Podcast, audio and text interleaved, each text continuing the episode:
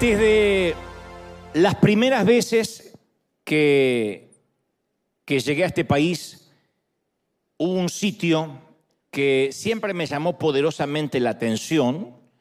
Es el Museo de Cera de Madame Tussauds. Hay uno aquí en Los Ángeles, hay otro museo de cera en Las Vegas, en New York, en Washington, que dicho sea de paso, en Washington vamos a estar yendo esta semana. Les mando un saludo enorme para la gira. En Orlando, en Europa están en Berlín, en Estambul, en Londres, en, en- Praga, en Viena, en Asia, en Pekín, Hong Kong, Tokio, Singapur. Hay por todas partes uno de estos museos. Entre muchas ciudades, museo de cera. Es la reproducción de cera casi exacta de todas las celebridades vivas o muertas en un solo lugar. Entonces ahí podemos encontrar desde David Beckham a Barack Obama, desde Nelson Mandela a Elvis, Michael Jackson, Marilyn Monroe, Brad Pitt, Shakira, Jennifer Aniston, Sofía Vergara, Abraham Lincoln, Paquita la del Bar. No, esa que no creo que esté, pero por Abraham Lincoln estoy seguro. En algunos casos de las eh, figuras de Hollywood lucen la ropa original, las figuras de cera lucen la ropa original de alguna película donada por las propias estrellas. Y hay gente que, si es un poco distraída y está dando vueltas dentro del museo, es capaz de pellizcar a una persona real pensando que se trata de una estatua de cera. Las veces que yo fui siempre me sentí tentado a ponerme al lado de una al de esas estatuas y quedarme lo más quietito posible así. A ver si alguien me confundía con alguien de cera y que diga, ¡ay, qué real! Y te pellizque, ¿no?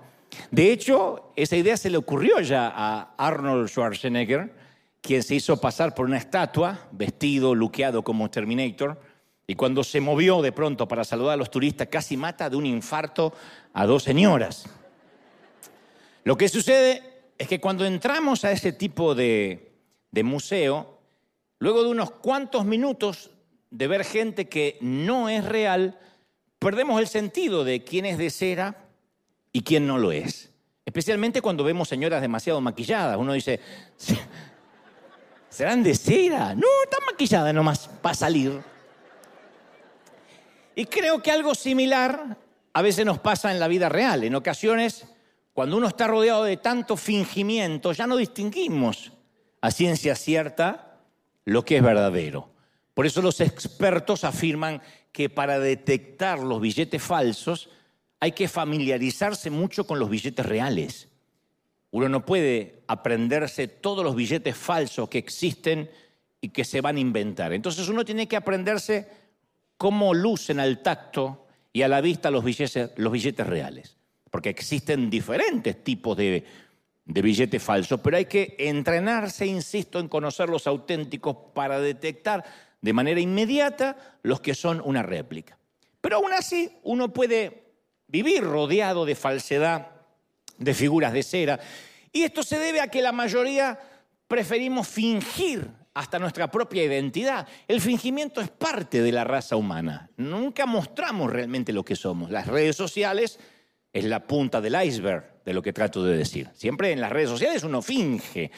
Eh, ¿Se acuerdan cuando tenías 20 años y sacabas una selfie así y ya la publicabas? Después de los 50 uno saca 50, 60, 70 fotos, 32 filtros, hasta que ponemos una y todos en el perfil lucimos 30 años más jóvenes. Todo, ¡ay, qué joven! Después lo ves en la realidad y es la mamá del que, de la que aparece en el perfil. Porque nos gusta fingir, no importa que no somos esa persona. No importa que no somos reales, mientras que crean que somos así y así lucimos, nos encanta fingir. Yo recuerdo que cuando tenía 17 años necesitaba un empleo que demandaban que tuviera 21.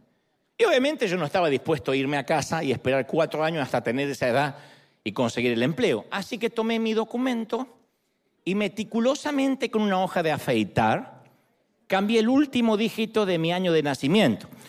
No sigan este ejemplo de mis años de mundano.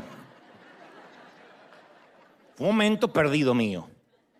falsificar un documento público es un delito gravísimo. Pero de manera instantánea pude ganar cuatro años más, así rápido, y conseguí el empleo.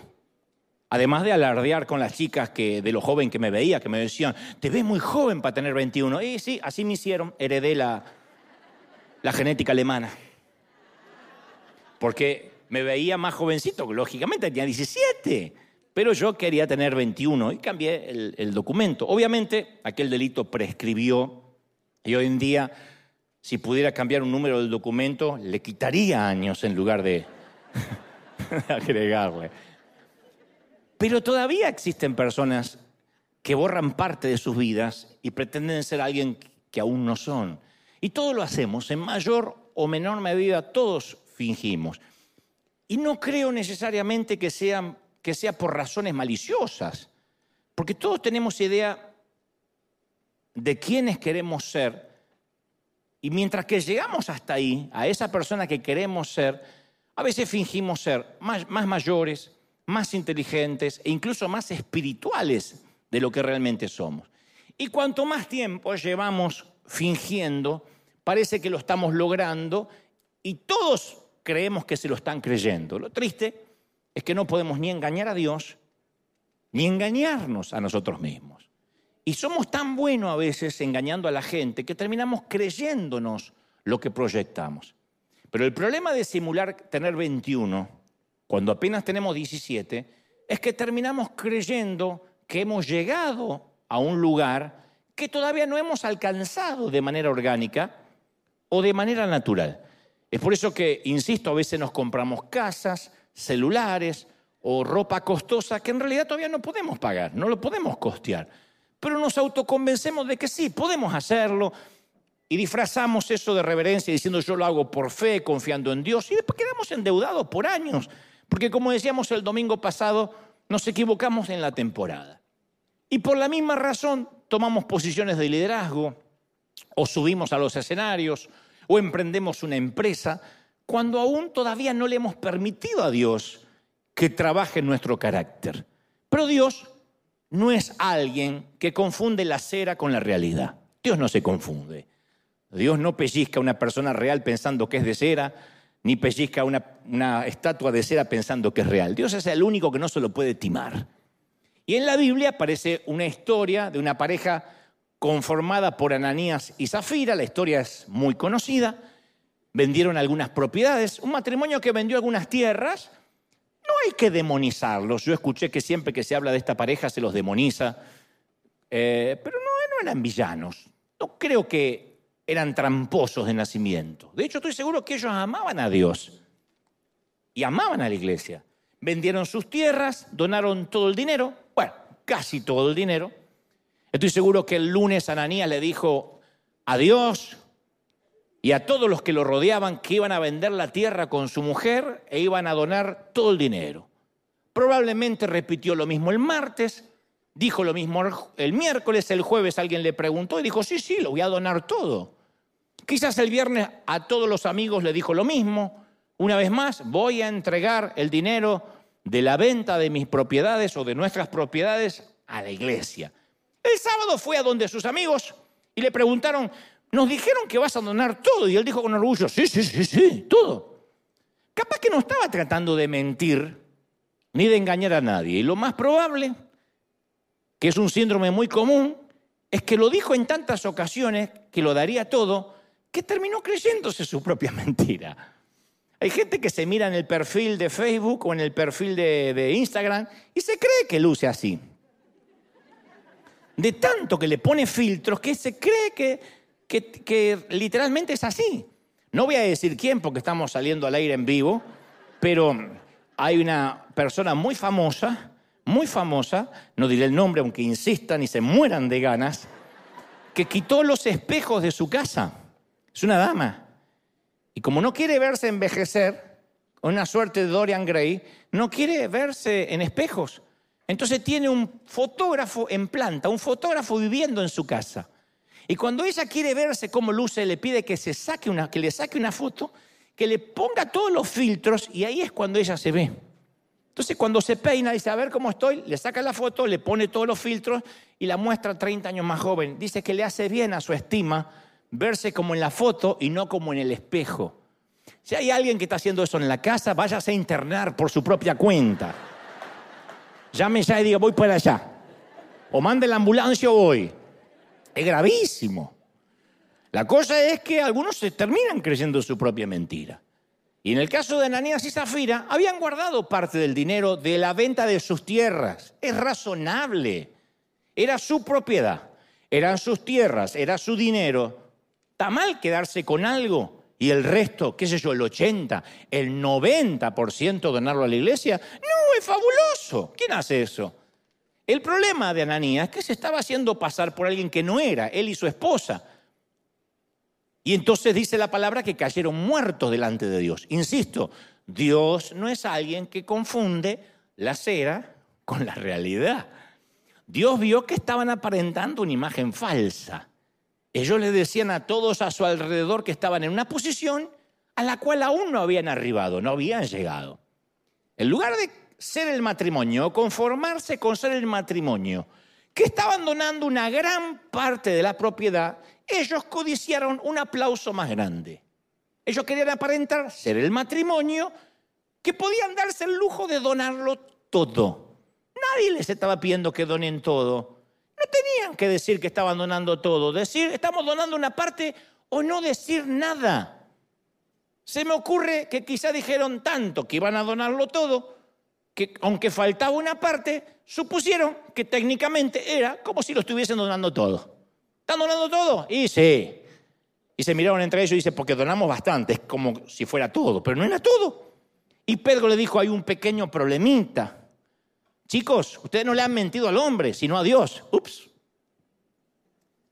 Y todos mentimos más de lo que nos gustaría admitir.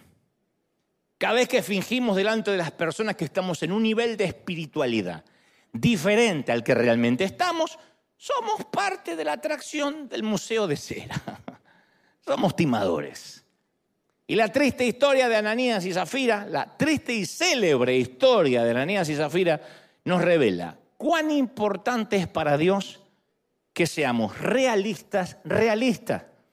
Ninguno tenga más alto concepto de sí mismo del que deba tener, sino la realidad, este soy. Transparentes que no significa falta de intimidad y tener que andar contando si tienes hemorroides o no. La transparencia significa que lo que muestro es una parte de la verdad. Porque algunos muestran una parte de la mentira. Yo no tengo la obligación de mostrar mi intimidad. Una cosa es la autenticidad y otra cosa es la privacidad.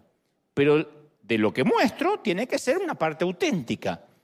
Y honestos de quienes somos realmente, honestos y que no pretendamos ser alguien que aún no somos, que quizá vamos a llegar. Estoy seguro que vamos a llegar a ser alguien que nos propusimos. Porque todos estamos creciendo conforme a la estatura de la plenitud de Cristo. Ahora, estoy seguro que Dios disfruta vernos en cada una de las etapas, aun cuando todavía nos estamos equivocando, aun cuando tropezamos. ¿Por qué sé que Dios disfruta vernos en cada una de las etapas? Porque un padre disfruta a un bebé. Cuando es bebé, una mamá disfruta al bebé, aunque se haga encima, aunque dependa desde lo más básico hasta cambiarle los pañales. Pero es una etapa que hay que disfrutar. Después hartan los pañales, pero se disfrutan. Y después uno disfruta la adolescencia y esa parte de la rebeldía, disfrutamos hasta que sean adultos. ¿Notaste que cuando uno le pide a alguien que nos saque una foto, siempre el que la saca se está sonriendo? Siempre. No hay alguien que diga, ok. Siempre. Y no va a salir en la foto. Pero es un acto reflejo. Nadie saca una foto sin sonreír. Dios hace lo mismo cuando nos mira. Entonces cada vez que nos mira, yo estoy convencido que se sonríe. Porque Él no tiene una réplica de cera de mí que luce más inteligente, más espiritual, más sabio y más guapo lo que soy. Es tal cual. Bueno, me puse ejemplo. Uno tiene una cera tuya, más guapo que tú. O sea, no hay una estatua de cera que sea mejor o más joven. Dios dice, no, no, no, no, no. Esta muchacha ya tiene cincuenta y tanto y varias horas de vuelo, la voy a hacer de treinta aquí arriba. No, Dios te, te ve como eres. Y Él sabe exactamente cómo somos ahora y quiénes estamos destinados a ser. Y para eso Él permite esa palabra llamada proceso. Los procesos. Hace algunos años leí una historia fascinante acerca del proceso de la vida de un árbol de jardín. El proceso de la falsedad a la autenticidad. Tal vez la historia no fue una gran cosa, pero una parte de ese relato que a mí me, me estremeció. Y permíteme que te cuente acerca de esa magnífica historia. Había una vez un pequeño almendro, un árbol que produce almendras. Aunque comenzó como un pequeño retoño, la historia dice que el dueño del jardín labraba cuidadosamente el suelo, se aseguraba que tuviera agua, que tuviera cuidado, y el pequeño almendro, dice la historia, luchaba para crecer tan alto como fuera posible. El progreso continuaba cada semana, mientras su señor siempre labraba el suelo a su alrededor y todo parecía andar bien. La idea del fracaso nunca se le cruzó por la mente del árbol. Todo lo que podía pensar era, voy a ser el mejor almendro. Caramba, me están cuidando para que lo sea. Obviamente todavía no poseía la suficiente eh, estructura en sus raíces para almacenar nutrientes suficientes del suelo y dar fruto. Entonces todavía, por consecuencia, no podía transferir la suficiente humedad a las ramas para dar flores e, insisto, producir frutos. Aún así, siempre pensaba, esta puede ser mi temporada, esta puede ser mi primavera. Tal vez este año, quién sabe, pueda dar algún fruto. Un día, dice la historia, se acerca a su señor, pero no siguió la rutina de cada primavera, que era remover la tierra, hacer surcos para que se amontone el agua. En su lugar, toma un hacha ¡pac! y corta el árbol de raíz. Entonces, conmocionado el árbol piensa, ¿y ahora qué hice de malo? Yo estaba dando lo mejor de mí, no hice, no hice nada malo, no me merezco esto. Y el pequeño almendro se sentía traicionado porque la misma persona que se supone debería cuidarlo, interesarse por él, ahora lo separaba de su, de su fuente de nutrientes. Entonces no podía creer que ese mismo Señor lo estuviese cortando de raíz. ¿cómo iba a sobrevivir? ¿Qué había hecho mal? Y como si no fuera suficiente separar el almendro de los nutrientes que sustentaban su vida, ahora su Señor le fue cortando cada una de sus ramas. Toma el árbol que ya había sido cortado y le empieza a cortar las ramas. Y el proceso continuó hasta que se quedó sin una sola rama. Acto seguido, el dueño comienza a quitarle la corteza al tronco.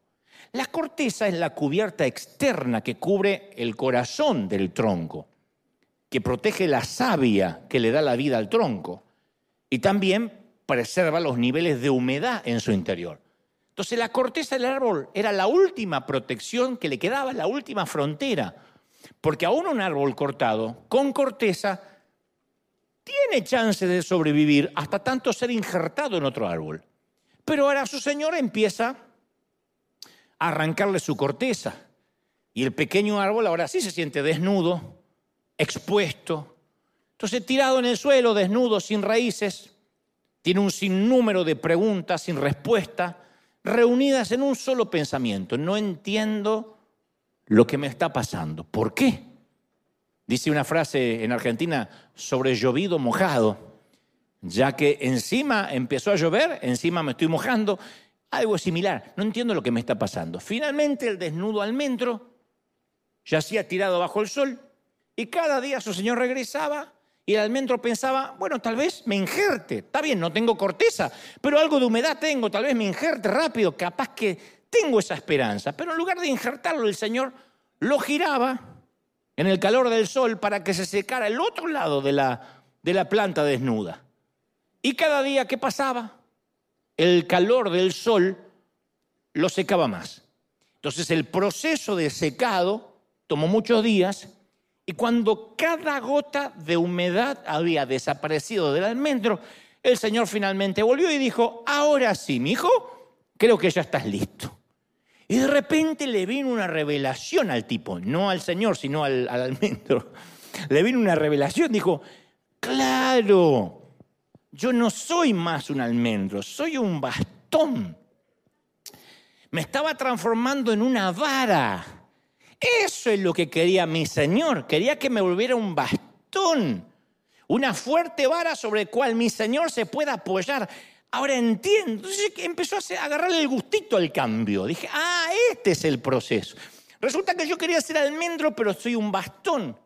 Y el pequeño almendro aceptó el dolor de su sueño abortado. Está bien, no soy un almendro, ni lo voy a hacer nunca, pero soy un bastón. Fue doloroso, experimentar que lo arranquen de raíz? Oh, claro. Pero se dio cuenta que se había transformado en bastón. El plan A del almendro nunca incluía la posibilidad de volverse algún día una vara o un bastón sin vida. Pero la vara del almendro se adaptó al plan B.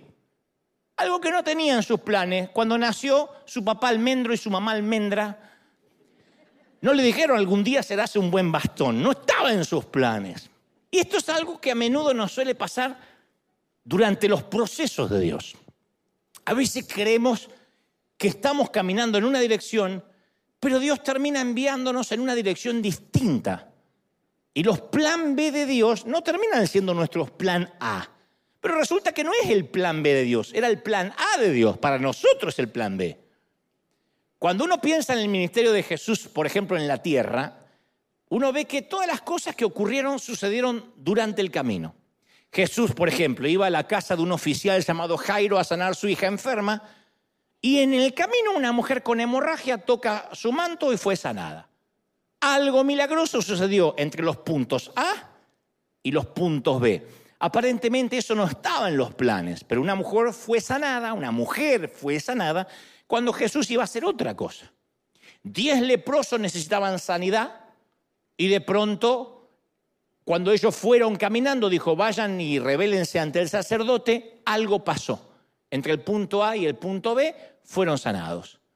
Jesús viajaba de Galilea a Jerusalén, se detuvo en un pueblo llamado Sicar, en una región de Samaria. En el camino conoció a una mujer mientras descansaba junto a un pozo y algo maravilloso sucedió entre los puntos A y entre los puntos B. Entonces a veces lo que creemos que es nuestra meta puede ser completamente a la meta de Dios. Hay algo que puede suceder durante el camino a lo que se llama proceso. A veces nuestra idea es dar almendras y decimos yo soy un almendro, yo nací para ser almendra, tengo cara de almendra, mis hijos son almendra, mi abuelo era una almendra, mi bisabuelo era un almendro y todos nosotros somos almendros. Pero Dios tiene en mente convertirte en bastón para alguien más. Y nosotros decimos, pues eso no estaba en mis planes, sí, sí, pero para eso fuiste creado. Y ese es el dolor que a veces tenemos cuando en el camino sucede algo que no teníamos planificado. Mira, yo contesto en varias ocasiones. Hace varios años atrás yo tenía que predicar en cierto país y por alguna razón no tenía ganas de viajar.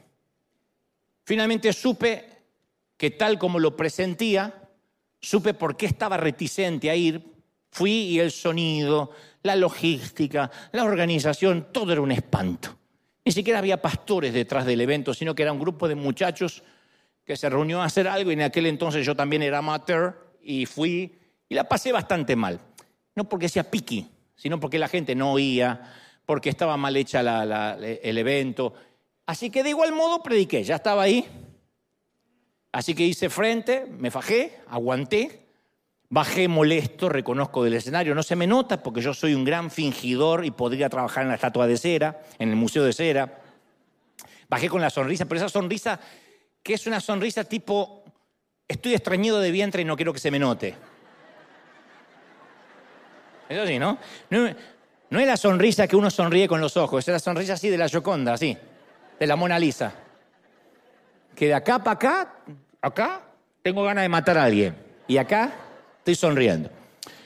Y cuando bajo del stage, un muchacho me sigue hasta el, eh, hasta el auto, que me iba a llevar supuestamente hasta el hotel, y se puede hablar contigo. Yo no quería hablar con nadie. dice, pero no, no, te quiero confesar, tú eres como mi hermano mayor. Y, y lo vi al muchacho necesitado de hablar. Me dijo que su papá lo había abandonado, que sus mensajes, que mis mensajes, perdón, lo, lo mantenían con vida. Y entonces, por alguna razón, me quedo unos minutos con él, platicamos. El chofer me decía, vamos, vamos. Yo dije, no, no, me quedo unos minutos. Por alguna razón sentía de quedarme. Oré por él de manera rápida, tampoco voy a decir que me pasé media hora orando. Oré por él, me abrazó muy fuerte. Antes me dio un dibujo de mí que aún conservo y me dice, cumplí mi sueño, me podría morir mañana. Y antes de subirme al avión al día siguiente, me dijeron que esa misma noche el muchacho había tenido un accidente fatal y había perdido la vida. Y entonces supe que ese viaje no era el servicio lo que Dios tenía en mente, no era la reunión de la noche, sino que Dios había arreglado una cita para hablar con aquel muchacho. Y la Biblia está llena de esas historias de hombres y mujeres que fueron llamados para un propósito, pero en algún momento de sus vidas y por cierta temporada o por cierto proceso, Dios les cambió la dirección de manera inesperada o arregló una cita que no estaba en la agenda. El camino de Dios por lo general nunca es el más rápido. Pocas veces es el más fácil, pero siempre es el mejor camino. Aunque a nosotros nos suene un plan B, aunque a nosotros nos suene que no es lo que planificábamos.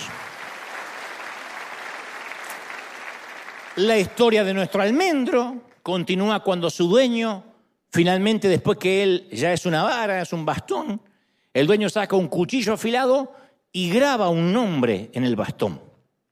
Número 17 relata que luego habló Jehová a Moisés y le dijo, habla a los hijos de Israel y tome cada uno de ellos un bastón, una vara, por cada casa de los padres de todos los príncipes de ellos, doce varas conforme a sus padres, y escribirás el nombre de cada uno en la vara. Escribirás el nombre de Aarón sobre la vara de Leví, porque cada jefe de la familia tendrá una vara que lo represente. Luego juntarás las doce varas, los doce bastones, y los pondrás en el tabernáculo de reunión delante del testimonio donde yo me voy a manifestar a ustedes. Entonces Moisés, por orden explícita de Dios, toma los doce bastones, cada uno tiene el nombre de su dueño, entre los que estaba el almendro de nuestra historia y los puso por orden de Dios tras la cortina de lino del tabernáculo, lo que era en ese entonces el lugar santísimo. Los gruesos pliegues de la cortina se cerraron y dejaron a todas las varas, a todos los bastones en un inquietante silencio, en una absoluta oscuridad. Y ahora sí, nuestro almendro, almendro está muy descorazonado. Esto parece una novela de Univisión. Ahora sí, ahora sí, ahora la cosa se puso fea. Porque el tipo dice, en un principio está bien, yo quería ser el mejor almendro de todo, quería que mi mamá almendra estuviese orgullosa, que la abuela almendrosa estuviera más orgullosa. Está bien, no pudo ser. Pero entonces al menos yo quería ser el mejor bastón de todos la mejor vara y ahora me siento abandonado. Y en ocasiones nosotros sentimos que Dios nos pone en stand-by. Es la extraña sensación que a veces Dios es como si nos hubiese jubilado antes de tiempo, como que nos llamó a retiro antes de lo que pensamos. Hay temporadas donde Dios nos dice, parte de tu servicio es la obediencia y la obediencia es que ahora te quedes en un sitio sin hacer nada. A los que tenemos hormigas en el corazón, nos cuesta horrores que todo aquello para lo que pensábamos que nos estábamos preparando de pronto parece que no sirve para nada. Y nos sentimos vulnerables, desnudos, impotentes y abandonados, como en este caso nuestra vara de almendro en la oscuridad. Estoy hablando de cuando parece que fuimos abruptamente cortados de lo que creíamos que era nuestro propósito, nuestro destino, y no hay razones, no hay, no, a ver, no resiste análisis por qué fuimos cortados. Porque una cosa, bueno, pequé, Hasta donde recuerdo metí la pata, pero hay veces que fuimos cortados abruptamente sin tener razones aparentes. Hay temporadas en nuestras vidas que decimos, yo solo sé que hice lo que sabía hacer o lo que podía hacer. Yo hice lo mejor que podía. A ver, no pudimos ser el mejor almendro ni el mejor bastón, pero al menos sentimos que hicimos lo que pudimos. Cuando uno dice, yo ya oré todo lo que tenía que orar, no tengo más lágrimas. Ya no tengo más que hacer, más humildad que la que tengo ahora, no, no, no sé dónde sacarla. Ya no sería humildad, sería humillación. Hay momentos en la vida que uno dice, yo hice todo lo que sé que está a mi alcance para hacer. Y duele mucho saber que a veces Dios nos separa de lo que creímos que sabíamos hacer o que estábamos capacitados para hacer. Y decimos, hasta hemos llegado a decir, y esto va por mi cuenta, Señor, ¿por qué no me aprovechas? Como si Dios no necesitara, ¿no? Señor, no entiendo. No, no te conviene aprovecharme con todo lo que estudié, con todo lo que me preparé. Y tú dices, Shh. Y hasta nos duele creer que Dios nos puso en ese lugar de silencio. Hay momentos que se llama proceso, un lugar donde Dios nos llama a silencio y no nos da más información. Se acabó el mapa. Como cuando uno pierde la señal en el celular, uno pone el GPS y de repente se pierde la señal y ya no sabemos por dónde cuerno estamos yendo, si a Las Vegas o a Tijuana. No tenemos idea. Entonces la, vara de almendro se sentía completamente abandonada en medio de una oscuridad absoluta detrás de las gruesas cortinas. Pero yo digo siempre, cuando uno está detrás de las gruesas cortinas, no significa que nos hayan descartado. Es más, en cada teatro que a mí me ha tocado estar y en toda esta gira que me toca hacer, cada vez que yo me tengo que parar detrás de las cortinas, lo más probable es que me microfonen, me pongan un auricular para el sonido, me preparen. Cada vez que estoy detrás de las cortinas es porque estoy a minutos de salir a escena. Y cada vez que Dios te pone detrás de las cortinas es porque el verdadero plan de Dios va a comenzar. ¿Tú lo crees? Yo lo creo. Y quiero que te grabes esto. Quiero que nos grabemos esto. Pues yo soy más cabezón para entender estas cosas. Por mi hiperactividad, porque siempre quiero estar haciendo cosas. Siempre que Dios nos permite un tiempo de oscuridad, cuando hablo de oscuridad, no hablo de negrura demoníaca, hablo de silencio, de desconexión. Siempre que Dios nos manda un momento o una temporada de soledad, que pareciera ser el olvido, es por amor y nunca como un castigo. Nunca. Por favor, nunca te olvides esto, no te está castigando Dios. No te está disciplinando Dios. Cuando Dios te manda a obedecer en silencio y no hacer nada, nosotros inmediatamente lo tomamos como una penitencia, lo traemos desde el colegio. Yo soy de los tiempos donde Gebel al rincón, Gebel al rincón, Así que está gracioso, es comediante el Señor. ¿Por qué no nos cuenta el chiste así nos reímos todos? Porque así eran las maestras, tenían alergia a la felicidad en mi tiempo. Y como yo eh, contaba algunos chistes, decía, ¡ay, el Señor es chistoso! Quiere contarlo a todos. Y yo no tenía problema, me paraba y lo contaba. No, no le dije eso. Al rincón, al rincón. Entonces uno cree, estoy en el rincón sin hacer nada, o salga al pasillo y te ponían en el pasillo así afuera y ese era un castigo. Y uno lleva eso a la, relación con Dios. Cuando Dios me pide que no haga nada, es un castigo, me mandaron al rincón. Pero uno si entiende o cree que eso es disciplina o eso es castigo, nos va a costar mucho entender el proceso de que es por amor. En cualquier campo de concentración, yo siempre digo, los, los guardias tienen un poder casi ilimitado. Porque a base de la fuerza los tipos pueden hacer que la gente renuncie a su Dios, que maldigan a su familia, que maten a sus seres queridos, que coman estiércol. Los guardias pueden hacer que pierdan su dignidad por completo.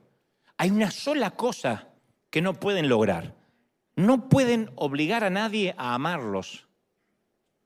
Porque el amor nunca opera bajo las reglas del poder. Jamás me vas a amar porque si no me amas te voy a castigar. El amor no funciona así. Entonces los mayores eh, milagros de Dios, su gran despliegue de pirotecnia divina, nunca logró que Israel lo amara más. De allí es que cuando concluimos, o de allí es que concluimos, que cuando Dios nos llama a un tiempo, a un proceso de silencio, siempre, siempre es porque nos ama demasiado y nos está preparando para otra asignación que demanda ese silencio, que demanda apagar las voces.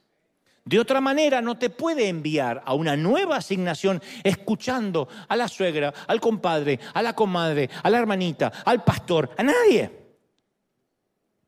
Salmos 121, 4 dice, he aquí, no se adormecerá ni se dormirá el que guarda Israel. Tu marido se duerme, Dios no. No se adormecerá. No se adormecerá el que guarda Israel. ¿Estamos de acuerdo? Y el Salmo, Salmo 3, 5 agrega, yo me acosté y dormí y desperté porque Jehová me sustentaba. Parece algo infantil. Me acosté, me dormí y me desperté. Tres cosas, lujos que no cualquiera se puede dar, que es acostarse en paz, dormir y despertar y ver que Dios todavía te está sustentando. Aun cuando uno duerme, cuando uno descansa, Dios te sostiene. Entonces, ¿qué dice su palabra? Indica que aunque estamos descansando, el plan de Dios para nuestro propósito continúa avanzando mientras dormimos. No nos necesita Dios despierto todo el día. Uno cree que si está muy preocupado y no duerme le da una ayudita a Dios. Dios no nos necesita, dice, anda a dormir. A Elías le dijo en su momento, descansa, cabezón, come, duerme. Qué largo camino te espera. Que la depresión que tienes es falta de sueño. El decir, ay, me quiero morir, no soy mejor que mis padres, quítame la vida, dame la eutanasia. Todo eso viene por deprimido y la depresión viene por falta de descanso. Cuando la mente no descansa, aunque descanse el cuerpo seis u ocho horas, si la mente no se detiene, eso produce una sobreexigencia en el motor que culmina, deviene en depresión. Cuando uno no descansa es porque cree que puede resolver todo, uno se cree Dios hay cosas que no se pueden resolver. La preocupación nunca resolvió un problema. ¿Quién dijo, debo un montón de dinero, pero esta noche me quedo toda la noche en vigilia, preocupándome y a la mañana escribo el cheque? ¿Cuándo la preocupación escribió un cheque? ¿Cuándo la preocupación sanó a alguien? ¿Lograste algo quedándote toda la noche de este lado de la puerta de la sala de cuidados intensivos mientras que tu ser querido estaba dentro? Alguna vez yo lo hice con mi mamá. Me quedé con mi hermano afuera y el médico dijo, vayan porque hasta la mañana no va a haber ningún parte médico. A las 7 de la mañana es el primer parte. Y nosotros dijimos, sí, pero nos podemos quedar acá afuera. ¿Y pero por qué se van a quedar acá? Si ustedes no pueden ver a su madre, no pueden cruzar la puerta. Y pero por si pasa algo. Si pasa algo, señores, se van a enterar a las 7 de la mañana. Y mi hermano le dice, ¿y si se muere a las 3 de la madrugada? Se van a enterar a las 7 que se murió a las 3.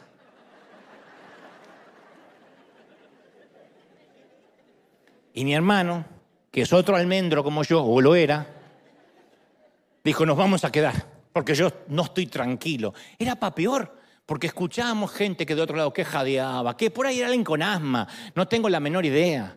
Escuchábamos ruidos, golpes, porque había un montón de enfermos del otro lado. Y decía, ¿crees que es mamá? Estábamos los dos.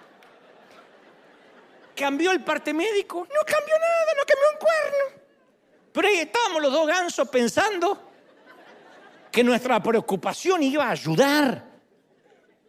Entonces cuando el salmista dice, yo me acosté y me desperté y vi que Dios me estaba sustentando como cuando me fui a dormir, habla de que Dios no descansa y cumplirá el propósito en tu vida. ¿Lo crees, sí o no?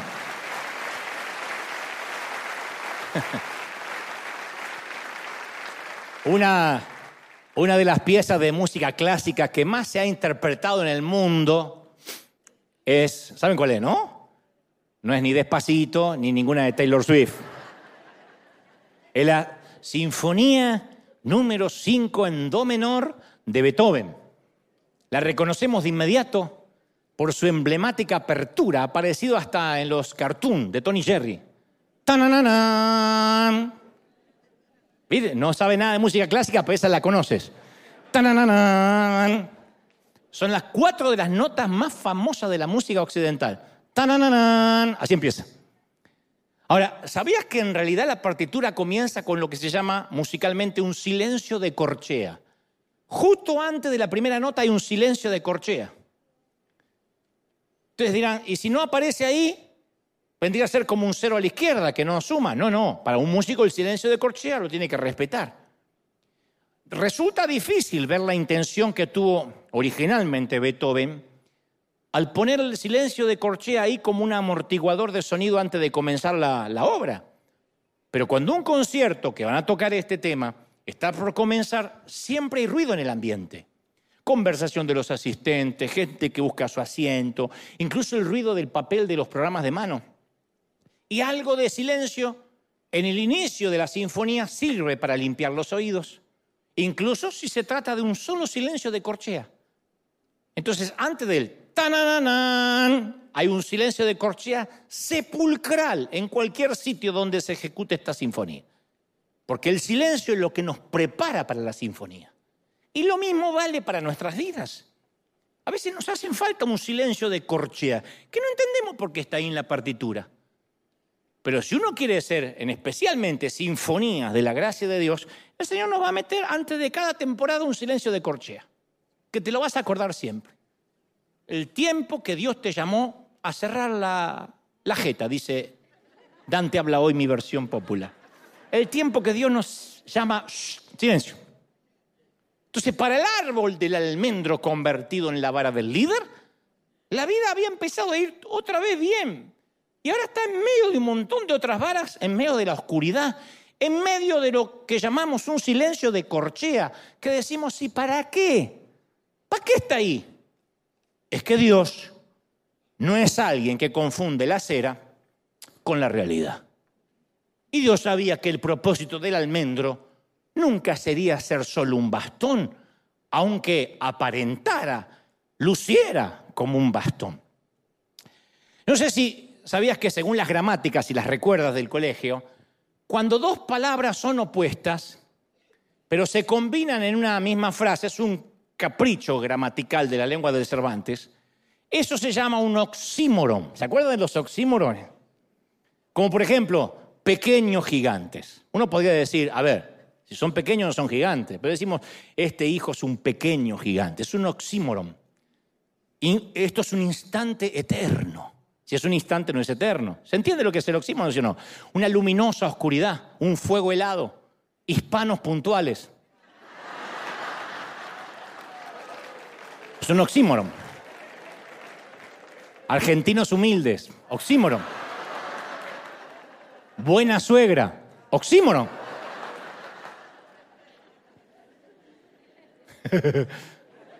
y, y, si hay un oxímoron que le gana a todos, en mi opinión, es el cristiano incrédulo. Porque ¿qué es un cristiano incrédulo?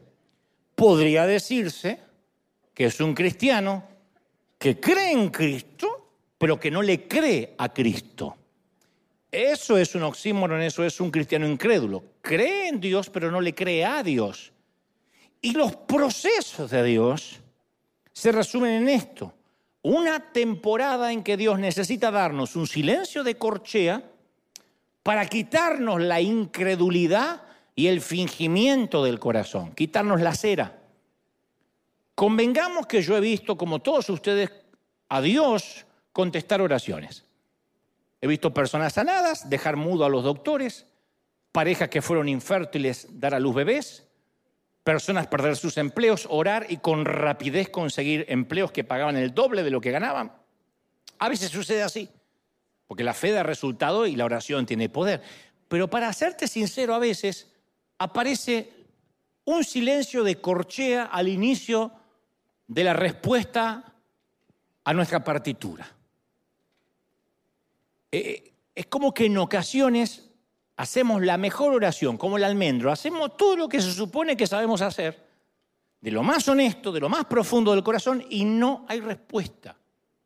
El momento del cambio no sucede, el cáncer se esparce, la metástasis avanza, las finanzas escasean, el matrimonio se siente más solitario aún, entonces la fe no nos garantiza una vida libre de oscuridad. Pero sí nos capacita para descubrir la oportunidad de ver la gloria de Dios en medio de esa oscuridad. ¿Me están siguiendo? O sea, ¿qué es lo que voy a descubrir? Eso es proceso.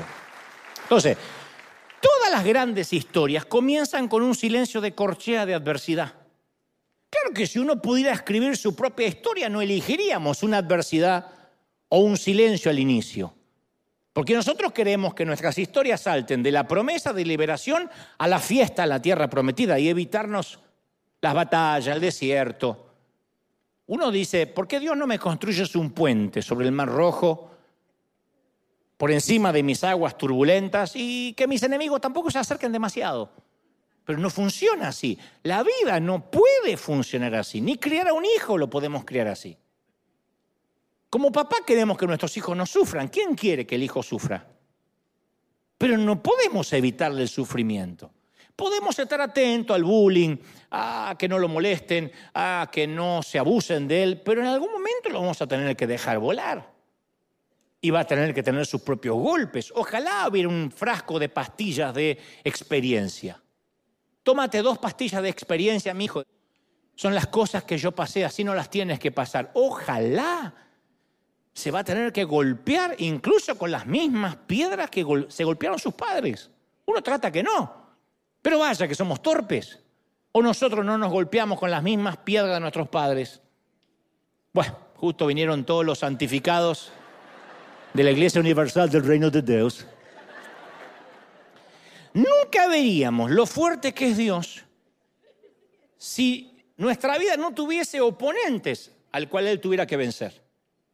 Si todas nuestras oraciones fueran contestadas, gran pregunta. ¿Y por qué todas las oraciones no son contestadas en el momento que le hacemos? Rápido. Porque nosotros comenzaríamos a poner la fe en el poder de la oración en lugar de poner la fe en el poder de Jesús. Así somos.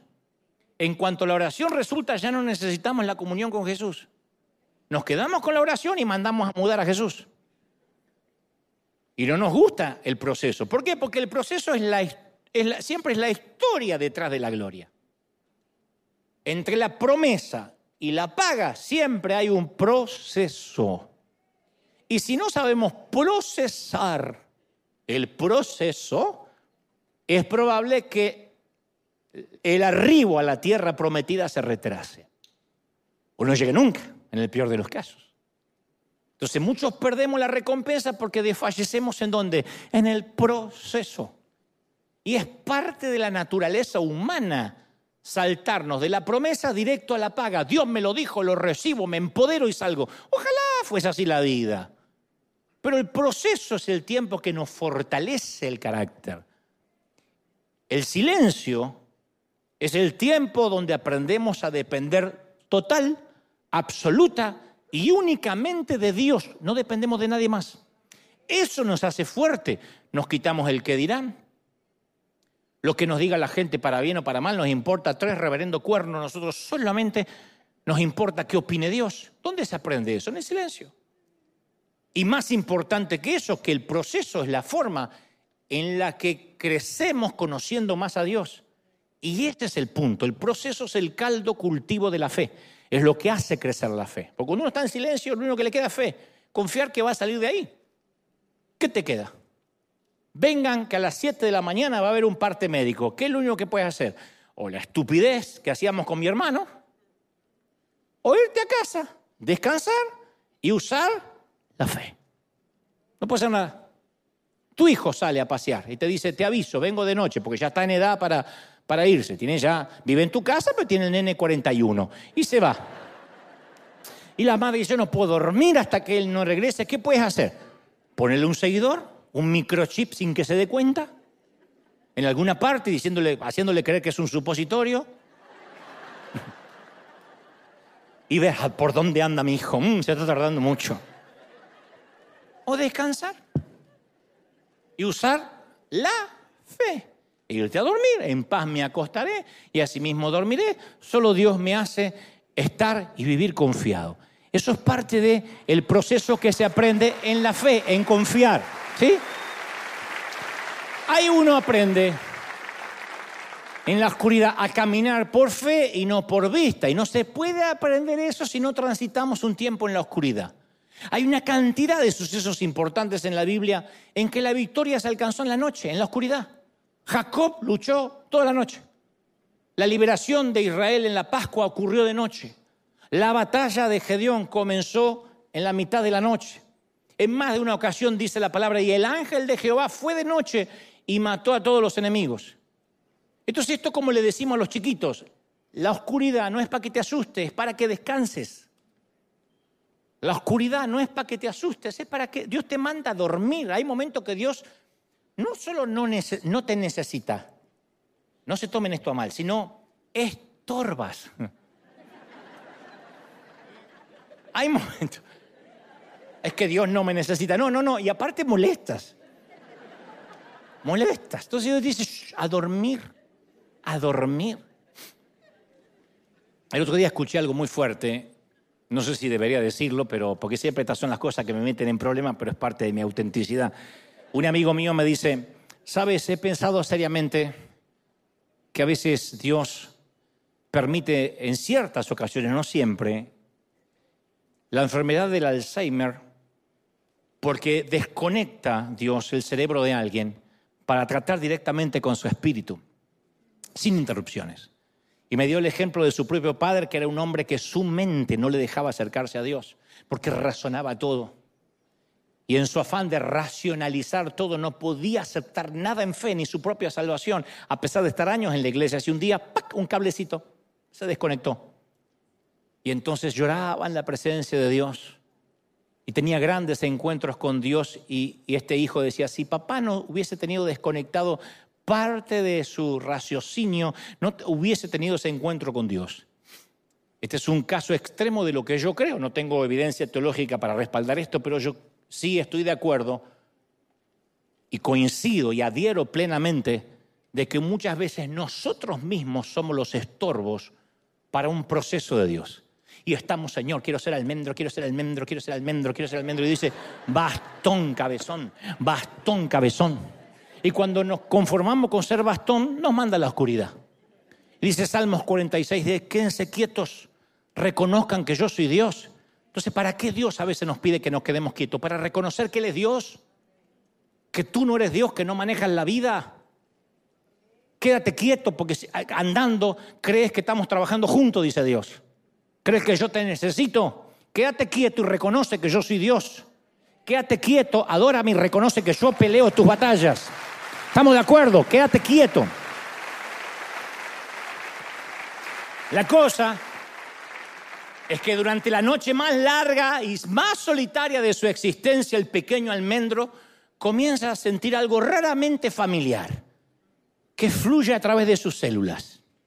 Había pasado mucho tiempo desde que había tenido esa sensación que ni siquiera ya sabía qué era. La humedad se empezó a filtrar a través de la marchitada vara que alguna vez fue almendro. Y en medio de la oscuridad sintió la extraña sensación de que la corteza se le estiraba. Y literalmente ve que sale un brote de su costado. Y luego otro brote estalló en la superficie del otro costado. Eso mientras estaba ahí en la oscuridad. Y mientras que un tercer brote aparece, el primer brote comenzó a florecer, aún en ausencia de la luz solar, de raíces que no tenía, plantadas, supuestamente debería haber estado plantado en un suelo que lo sustentara. Luego el segundo brote florece, seguido del tercero y el cuarto. Uno a uno continuaron toda la noche. Entonces, para el asombro del estupefacto eh, almendro, uno de los brotes milagrosamente empieza a dar una almendra. Él nunca en su vida había dado almendras. Acuérdense que fue cortado antes. Y ahora ya había perdido la, no solo la capacidad, sino la esperanza de tener almendras.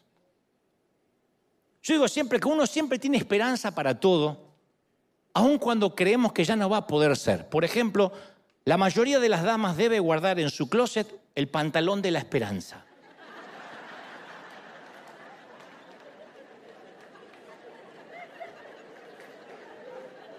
porque algún día estuviste dentro de ese pantalón. Hoy no te entra ni un brazo. El brazo no entra en una de las piernas. Tiraste todo menos el pantalón de la esperanza. Y te dice alguien, no lo vas a tirar, no, porque algún día lo voy a volver a poner. Me voy a obligar a adelgazar. Perdón que te lo diga, en tu vida vas a volver a entrar ahí. La naturaleza grita, liberen a Willy, no va a pasar. Pero todos tenemos, yo también, un pantalón de la esperanza. El almendro tenía una almendra de la esperanza que no iba a pasar más, estaba cortado, estaba seco. Pero estos brotes empiezan a ocurrir en el preciso lugar en el que el almendro se sentía más abandonado y más destrozado. Y dice la palabra, de Moisés puso las varas delante de Jehová en el tabernáculo del testimonio y aconteció que a la mañana siguiente la, la vara de Aarón de la casa de Leví había reverdecido y echado flores y renuevos y había producido almendras. Aquí es donde junto con el almendro empezamos a entender, ah, resulta que cuando Dios está en la ecuación, cuando nuestros sueños mueren es cuando sus planes recién están comenzando, recién está empezando. ¿Sí o no? En realidad la vara del almendro, sin vida, estaba a punto de descubrir el secreto de lo que es estar en la presencia de Dios. Ahí es cuando uno se convierte en la presencia de Dios, la persona que uno soñó ser. Ahí es. Cuando Dios hace su mejor trabajo, siempre es en secreto. Y la vara del almendro no comprendió que todavía era almendro. Hasta la mañana. Uno se olvida lo que uno era. La vida te hace olvidar el niño que fuiste, los sueños que tuviste. La vida se nos ha, eh, en el servicio a Dios uno se olvida por qué queríamos servir. Queríamos servir para estar cerca de la gente. Y hay un momento en la vida que la gente nos empieza a hastiar. Y decimos, no soporto el mal carácter de la gente y cada vez viene gente más peor a la iglesia. Y, si nosotros queríamos servir para estar cerca de la gente, yo creo que un montón de médicos que querían ser médicos para servir a la gente, hicieron un, un juramento hipocrático, que eso harían y en algún momento, ustedes han conocido médicos así, maltratan, atienden con desdén. ¿Qué pasó en el proceso? Uno se olvida de que era almendro. De que aunque uno no produjo nunca frutos de almendra, uno tenía todos los sueños, la, composición genética que uno realmente posee, resucita cuando uno está en la presencia de Dios. Hay una composición, hay genes que resucitan. Aunque la vara esté completamente desconectada del suelo, del sol, cuando uno está en la presencia de Dios, fluye la vida a través de las células secas, empieza a fluir. Eso siempre ocurre. ¿Lo crees, sí o no? Y empezó a obrar algo más grande, más profundo, más antiguo que la luz del sol. Empezó a obrar en el almendro. La acción normal de la clorofila, todas las leyes de la naturaleza que, que no pudieron hacer crecer al almendro, de pronto se vieron opacadas cuando el Señor hizo que la rama empezara a florecer. Y milagrosamente dio frutos en una sola noche, una sola noche. El pequeño se volvió almendro todo lo que siempre quiso ser en apenas, ¿qué? Ocho horas. Doce quizás. La frase en una sola noche a mí me toca muy de cerca, porque por allá en el año 91, un grupo de mujeres dijeron, pastor de los jóvenes te dirán, año 91, no te preocupes, en una sola noche, yo lo haré, en una sola noche. Todo pasará mientras estés durmiendo. Te acostarás siendo un hombre y te levantarás siendo otro. Yo era un absoluto desconocido. Y una noche en el año 96, en el Estadio Vélez de Argentina, se colma con 55 mil jóvenes. No sabían quién iba a predicar, sin publicidad, sin recursos, sin redes sociales, sin contacto. No existía internet. Los que son de Taylor Swift para acá creen que eso nunca pasó. Hubo un tiempo que en el mundo no había internet. no estaba en boga, por lo menos en Argentina, y de pronto aquella noche aparece de la nada alguien que yo nunca había visto hasta ese día, un famoso cantante llamado Palito Ramón Ortega, o Ramón Palito Ortega. 55 mil jóvenes vieron soplados, quién sabe por qué. Aquí tenemos un testigo que es Gastón, quien dirige la alabanza y la adoración, que fue con sus 15 o 16 años con su hermano. Vamos a Vélez, que me parece que viene un predicador no sé de dónde. Ahí fue que nos conocimos, o por lo menos él me vio de lejos, pero no tenía idea de qué se trataba.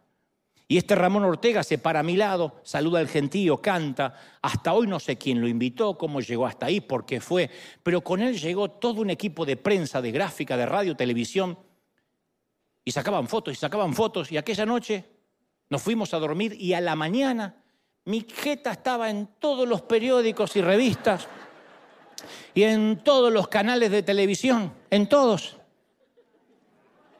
Y aunque el famoso era Palito, el famoso era Palito, pues yo estaba al lado. Fue cuando me vestía de blanco para parecer más gordo. Hoy es exactamente al revés.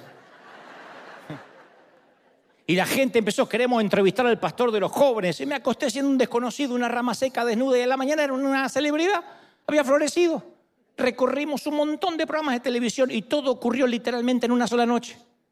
Y a veces Dios nos desconecta de los que más nos importa, pero en una sola noche le acelera nuestro destino.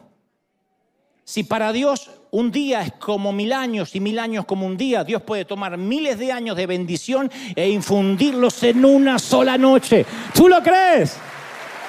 Su presencia reconecta lo desconectado. Y después la gente nos pregunta, ¿y cómo obtuviste ese fruto? Si hasta ayer ni siquiera sabía que existías. Tu empresa no tiene el capital, no tiene la experiencia que se necesita. ¿Cómo conseguiste ese contrato?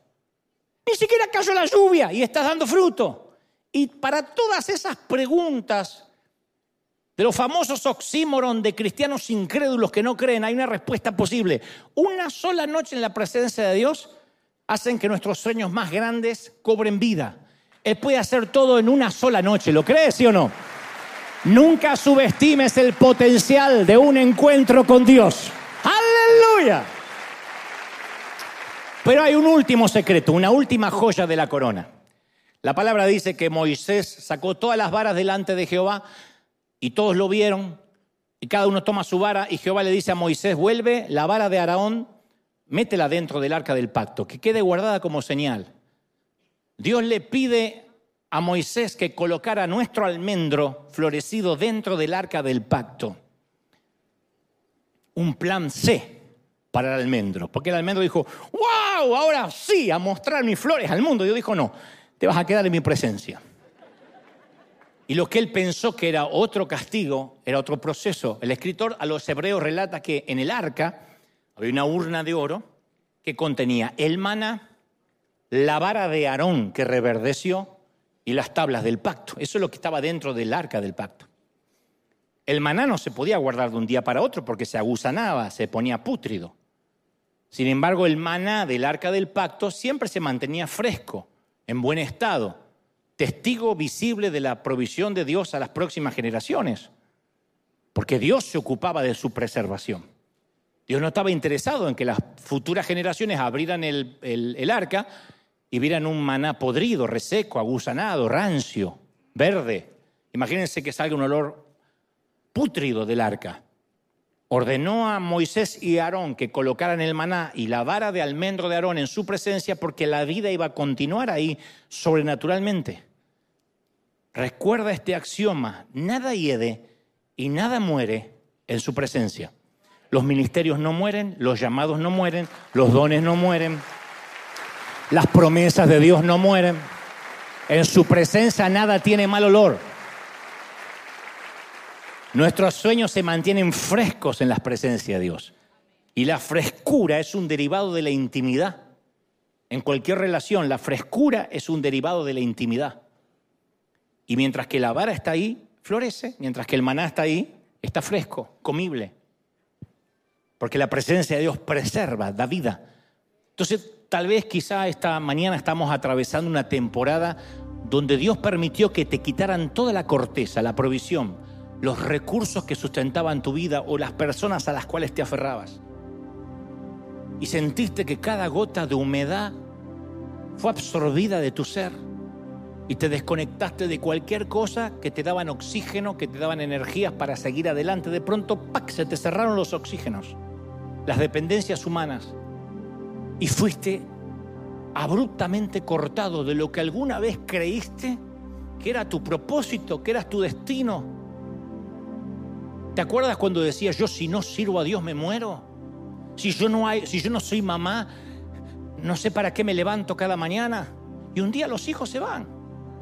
Y tu propósito de ser mamá, aunque lo sigues siendo técnicamente, a la práctica eres mamá dos veces al año si lo eres, cuando te visita. Recuerda cuando decía, no, no, no, si me falta esto, me muero. Y yo dice, ¿qué, qué, cómo?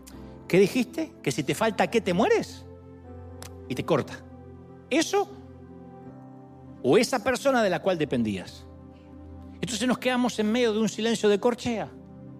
Y justamente ahí es cuando uno deja de fingir, deja de pretender ser una atracción más del Museo de Cera. Es cuando nos damos cuenta que no resultó ni nuestro plan A de ser almendros ni nuestro plan B de ser bastón. Y es cuando nos desparramamos en la presencia de Dios sin saber cómo orar, sin aliento. Estoy hablándote de esas temporadas que no tienes ni oxígeno ni para adorar, pero solo puedes decir entre dientes o entre lágrimas me siento desnudo, desconectado, inútil, solo, sin protección, vulnerable. Y esa termina siendo la oración más sincera y honesta de toda nuestra vida. Porque nos damos cuenta ahí que estamos detrás del telón en medio de un proceso. Y le decimos a Dios estos, aquí estoy Señor. Por primera vez no decimos Señor, vengo a reclamar, me he preparado para servirte, aquí tu siervo, úsame que tengo seminario, usa mi capacidad. Ahí es cuando dice Señor, soy una vara seca. Ya ni sé cuál es mi propósito ni mi destino. Y entonces Dios que nunca se confunde la cera con la vida real, nos llena con su presencia.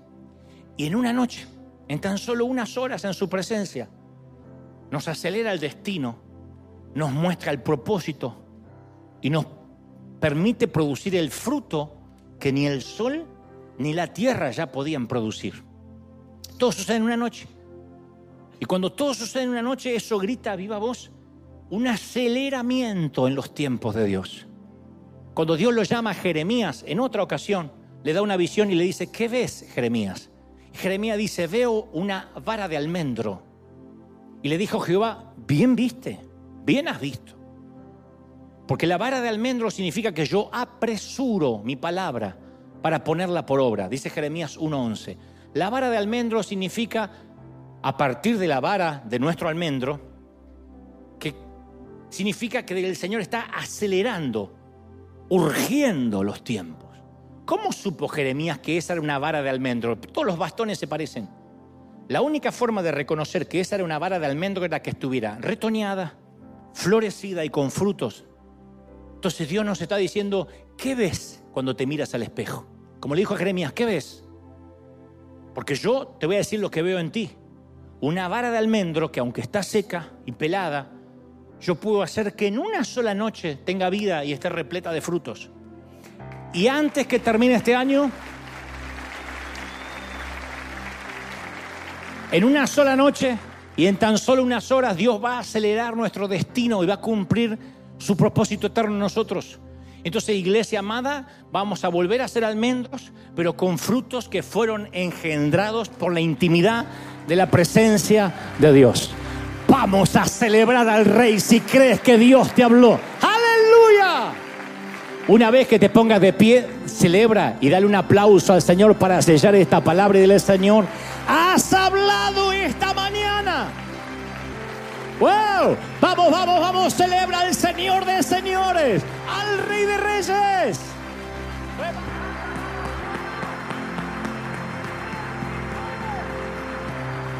Te exaltamos, Rey. Te exaltamos, Rey.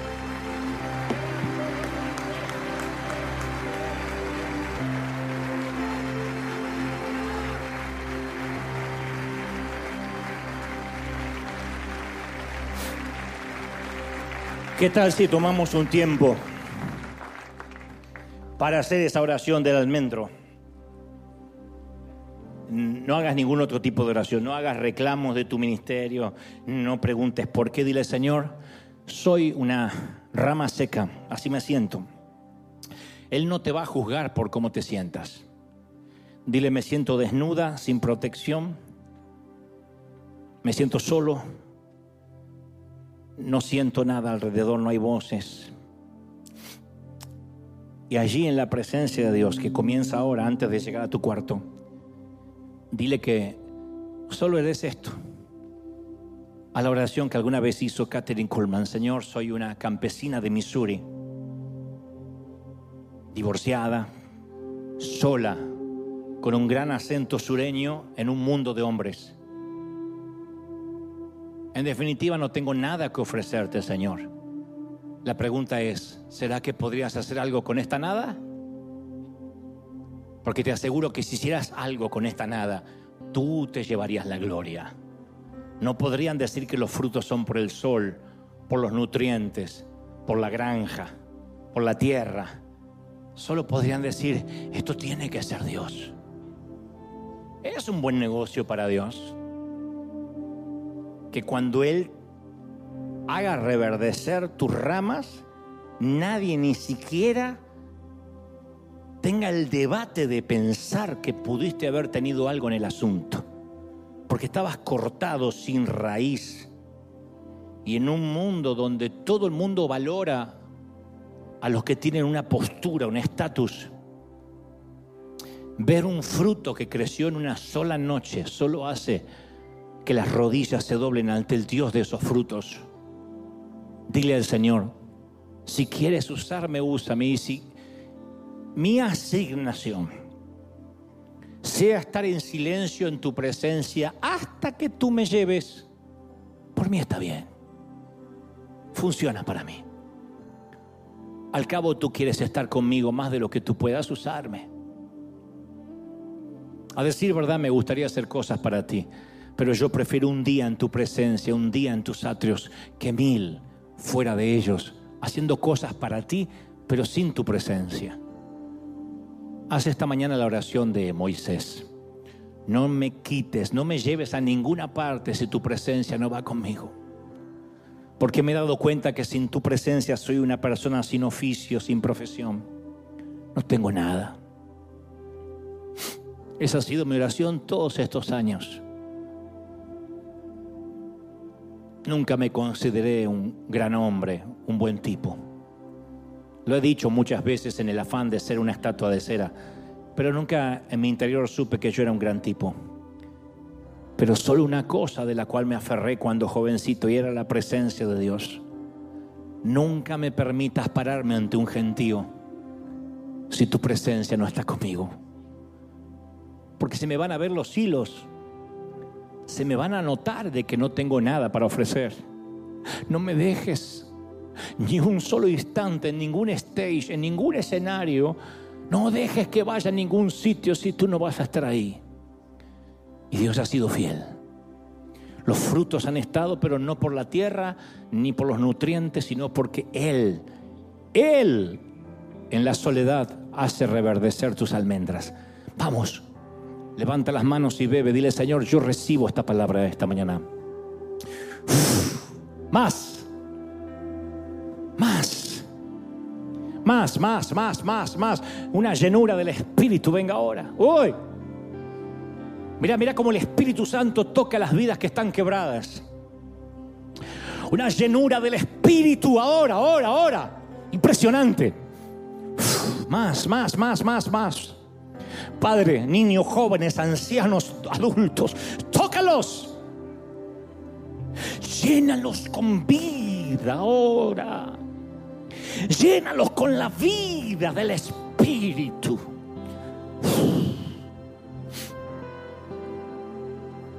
Yo estoy orando no solo para que atravieses el proceso, sino hasta voy más allá, que agradezcas por el tiempo de la oscuridad que diga, Señor, es mi mejor tiempo ahora que lo creo. No había orado tanto en mi vida como estos días. no te había buscado con un corazón tan contrito y humillado como esta última temporada. Padre, tú sí sabes hacer las cosas. más. Todos, todos, todos, todos, todos. Y es impresionante lo que Dios está haciendo hoy. Presencia del Espíritu. Más, más, más, más, más, más, más, más, más. El proceso del Espíritu está ahora haciendo reverdecer, reverdecer lo que parecía que estaba muerto. Más en casa, yo puedo sentir a mucha gente conmovida, llorando en el espíritu. Es el Señor haciendo una obra, cambiando corazones, transformando vidas. Impresionante. Más, más, más, más, más, más. Dulce Espíritu de Dios. Dulce Espíritu. Más. Llénanos esta mañana. Más, más, más. Vamos, los que tengan bautismo del Espíritu intercedan. Clamen. Abran la boca. El Espíritu Santo lo está llenando ahora. Uy. De más. Más, más, más y siento que algo se ha liberado en los aires. Que algo se ha soltado esta mañana. Es algo más fuerte, no es un sol, no son nutrientes, es el fuego, es la vida, es la vida del Espíritu. ¡Ay! Ahí va. Mm.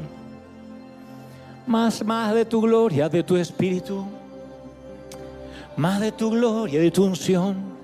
Dulce Espíritu de Dios, más.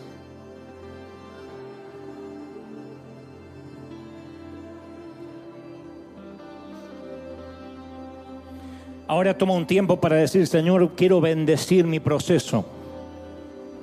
Parece una bobería, pero muchos no bendicen su proceso. No sé cuántos tendrán el valor el valor está esta mañana o esta tarde, porque yo sé que hay gente mirando en distintos horarios, de decir, Señor, hoy dejo de orar para que me quites del proceso. Dicen que es una oración que hacen los, muchos los, um, los coreanos, la iglesia coreana, que cada vez que están en una crisis no oran para que Dios los quite de ahí, porque dicen que si no la crisis vuelve, como un examen que uno se niega a dar. No vendrá la graduación sin pasar por el examen. Entonces aprendieron a decir, Señor, que tome el tiempo que tú quieras que tome.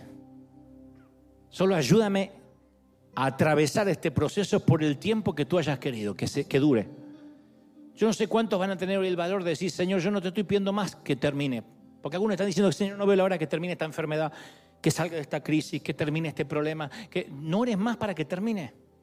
Dile, Señor, si no termina es porque hay un proceso, todavía hay más almendras, todavía hay más fruto, todavía hay más vida dentro de mí, hay más humedad que, que, tiene que empezar a recorrer mi interior. Por eso digo, no sé cuánto, no voy a pedir que todos lo hagan, pero aquel que tenga el valor de decir, Señor, no voy a orar para que se termine el proceso, voy a orar para que el proceso termine cuando tú hayas dispuesto que se tiene que terminar. Voy a aceptarlo, voy a entender que voy a salir mejor de esto que de este entrenamiento voy a ser mejor persona, mejor esposo, mejor esposa, mejor hijo, mejor hija, mejor yerno, mejor suegro, mejor, no sé, que de este proceso tú vas a sacar lo mejor de mí. Y no quiero acelerar un entrenamiento, porque no quiero volver a vivirlo. Quiero que cuando termine este silencio de corchea empiece la sinfonía de mi vida. Hasta que me toque bajar al sepulcro, tú nos vengas a buscar. Vamos a tomar un tiempo para eso, Señor a los que tienen ahora el valor de agradecer por el proceso y decir, Señor, aunque duela, la poda, aunque me cortes ramas, aunque todavía haya corteza que quitar, me estás preparando para hacer algo más que un bastón. No solo voy a hacer un sostén, sino que voy a florecer y tú me has traído a la oscuridad porque no quieres que nadie se lleve el crédito de estas flores, ni de estos frutos. Y no será porque un hombre te comisionó, ni alguien te profetizó, sino va a ser porque el Señor lo dispuso en la oscuridad. Y en una noche Él decidió visitar tu vida y traerte vida, traerte vida en abundancia. Tú solo ahora vas a descansar. Antes que se vayan a sus hogares, quiero recetarles esto de parte de Dios. No se van a ir sin un recetario. Quiero que se vayan a descansar, que pongan a dormir la mente esta noche. Haz todo lo que tengas que hacer en lo que resta del día y a la noche descansa la mente. Dile, Señor, como me has hablado esta mañana, voy a descansar, en paz me acostaré y asimismo dormiré porque tú me sustentas y el propósito del fruto va a ocurrir mientras duermes. Señor, yo voy a descansar, no voy a poder ni orar, pero calibro mi espíritu con tu espíritu para que mientras mi cuerpo mi carne descanse, tu obra siga moviéndose en mi interior. Y por la mañana te vas a sorprender, este lunes por la mañana te vas a sorprender.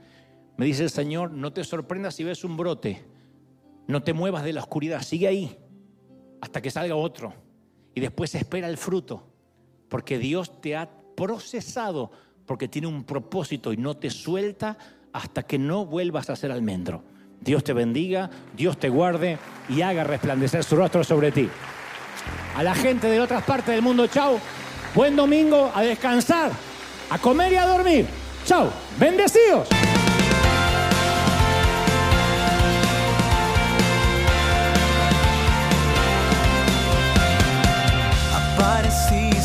Noche de soledad, abandonado y perdido te reconocí. Tu voz diciéndome no temas, yo estoy aquí. El Padre me envió por ti y me curaste las heridas, me sanaste mi Jesús. Todas mis cargas las dejaste allí en la cruz. Algo tan grande no lo puedo comprender. Oigo tu dulce voz diciéndome una y otra vez. Oh, oh, oh, amado una y otra vez. Oh, oh, oh, oh, bienvenido a River, eres amado.